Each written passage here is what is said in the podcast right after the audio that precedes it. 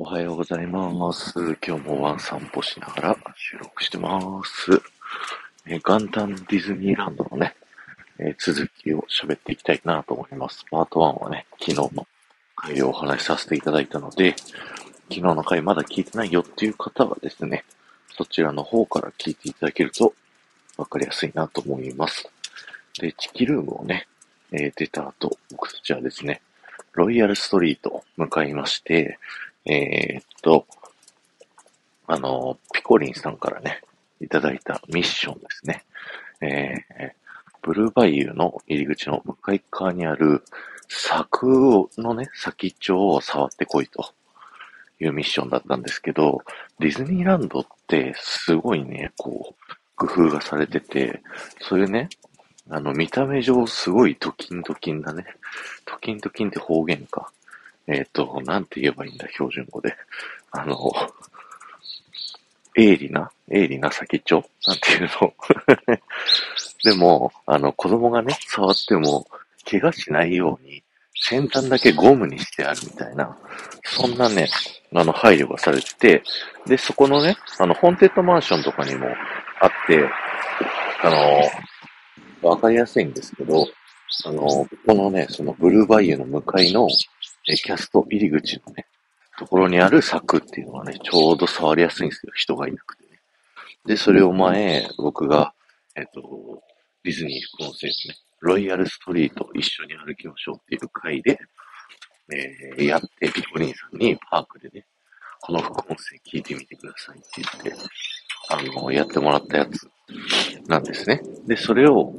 逆に、また改めて触ってこいということで、あの、それのね、えー、動画を撮ってきました。でね、自分で触ろうと思ったら、あの、奥さんがね、なんか触ってくれたんで、それを動画に収めてね、みんな、えー、グループラインにね、スタイフディズニー部の、に上げさせてもらったんですよ。なんで、誰にもね、こうコメントとかで言われたりしてないですけど、あれはね、僕の奥さんの手なんですよね。で、それをした後に、カリブの海賊ね、乗らせていただきました。カリブの海賊はね、いっぱい副音声でね、あの、喋ってるんですけど、一緒に乗ろうシリーズは、あの、落ちるね、シーンがあるから、イヤホン取れたらまずいかなと思って、喋ってなかったんですけど、いざね、乗ってみたら、まあ、これぐらいだったら、イヤホンつけたままでも乗れんじゃねって思って、なので、ちょっとね、あの、今度、一緒に乗ろうシリーズをね、喋ってみたいなっていう風に企んでおります。なんかね、あの、海賊が、あの女性を追っかけ回るシーンみたいなこともね、まだ解説してないなっていうのがあったりとかしたんで、そういう解説をね、ありきでいろいろと喋っていきたいなと思います。で、カリブの海賊乗り終わった後、あの、ホームストアっていうね、あのキッチン用品とかがね、売ってるお店入りまして、奥さんがね、買い物してる間に、僕がね、あの、なんかコンセプトネタないかなと思って探してたんです。で、このホームストアの店主、あの、お店のオーナーの方って、マーセリンさん、マーセリンさんっていう女性の方らしくて、マーセリンさんって、あの、名前聞いてね、ディズニーマニアの方々はハッとすると思うんですけど、ウォールト・ディズニーがね、生まれ育った街がマーセリンさんなんですよね。で、そこのね、壁とかでその女性の写真とかがあったり、なんか手紙があったりするんですよ。で、一個ね、いろいろ、基本英語なんですけど、日本語のね、えー手紙があって、マーセリンさん、あなたたちの製品を、あの、海を越えてアメリカの方々にご愛用いただいていることを心より幸せに感じております、みたいな、鈴木健太郎さんっていうね、人からの手紙みたいなのがお店に飾ってあって、きっとこの鈴木健太郎さんっていうのも、なんかこう、ディズニーのね、制作に関わった人なんだろうな。これ、ちょっと調べてみよう、みたいなね、副音声の卵をこう、見つけながらですね、えー、そういった感じでね、楽しんでみました。で、それ見終わった後、ドリーミングアップを、まあ、遠目でね、チラチラ見て、で、その後に、えー、クリスタルパレスレストランでですね、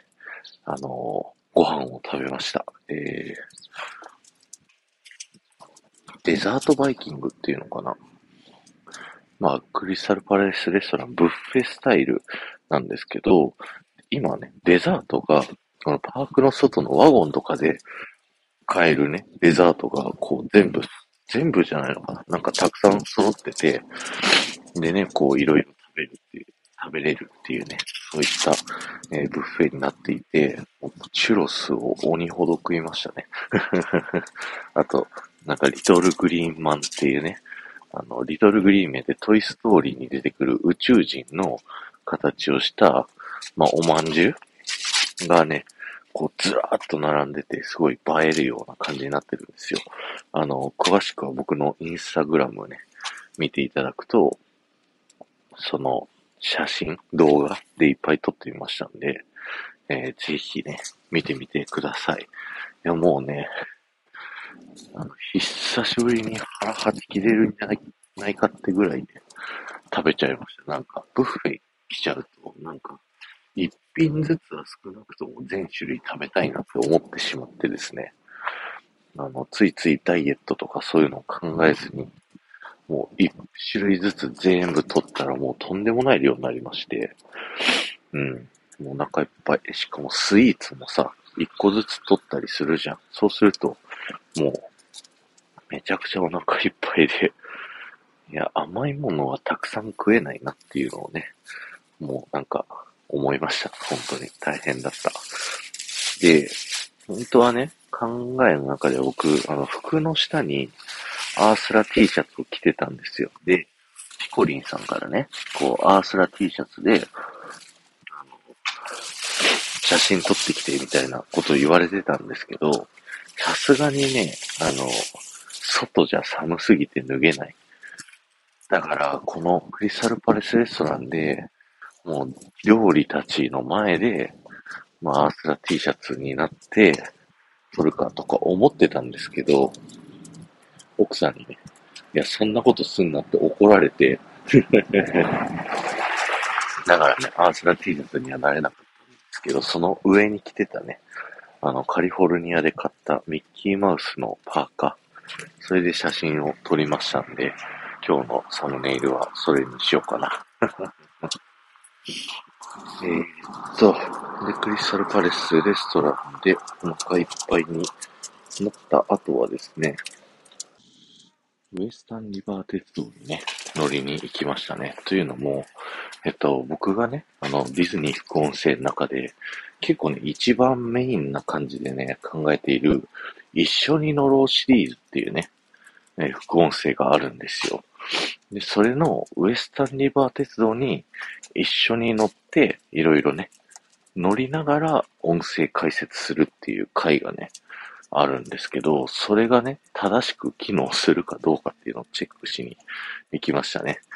でね、あの、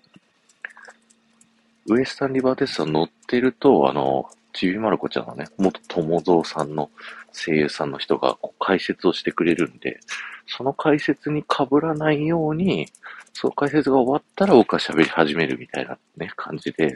え収録させてもらったんですけど、ちょっとね、乗る場所によってやっぱタイミングがちょっとずれちゃうんで、